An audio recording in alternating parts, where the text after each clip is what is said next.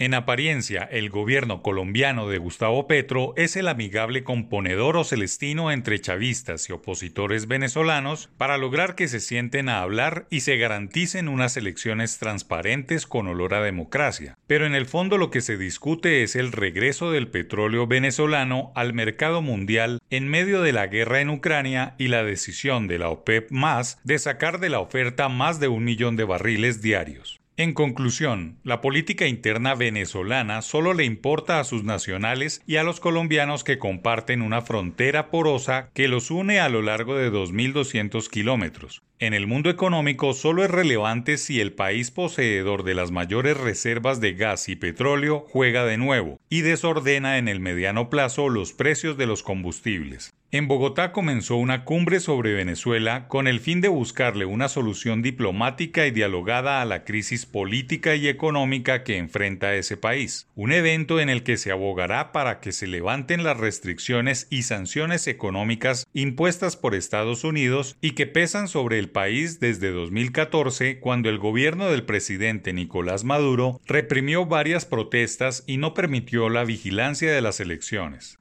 En el encuentro participaron países como Alemania, Argentina, Barbados, Bolivia, Brasil, Canadá, Chile, España, Estados Unidos, Francia, Honduras, Italia, México, Noruega, Portugal, Reino Unido, San Vicente y las Granadinas, Sudáfrica y Turquía, además del alto representante para Asuntos Exteriores y Política de Seguridad de la Unión Europea todo un ramillete de intereses de simple vecindario y de compleja explotación de recursos naturales. La última publicación de inventarios de petróleo por parte de la Agencia de Información Energética hizo que el crudo cotizara a la baja, por lo que la OPEP más intenta sostener el precio mínimo de 80 dólares del barril Brent a través de recortes voluntarios de producción. Todo ese cuento binacional de las reuniones en México y de las exploratorias en Colombia no tiene un trasfondo más exacto que el marco petrolero y el papel de Venezuela que lucha a través de Petro para que le retiren las sanciones internacionales. Hay toda una campaña para presionar a Estados Unidos para que levante las sanciones contra miembros del régimen chavista y algunas de las instituciones como PDVSA. El gobierno de Biden ha liberalizado progresivamente las sanciones, sustentado en los avances en las cumbres en México sobre el caso venezolano. Los resultados no se han hecho esperar y ya multinacionales como Chevron y gobiernos como el de Trinidad y Tobago, gran refinador en la región, ya tienen negocios con los chavistas, posibilidades que hasta hace solo un año eran imposibles. Todos esos avances diplomáticos han logrado que unos 700.000 barriles diarios nuevos de petróleo hayan entrado al mercado y que la producción pueda duplicarse en pocos meses, al menos hasta que la guerra en Europa termine. Bien se dice en casos como este, o se trae a colación la frase célebre de Friedman, no hay almuerzo gratis, en consonancia de que no hay cumbre multilateral gratis, pues el verdadero trasfondo tiene que ver con el mercado del petróleo, un combustible amenazado, pero irreemplazable para morigerar las necesidades básicas de países subdesarrollados.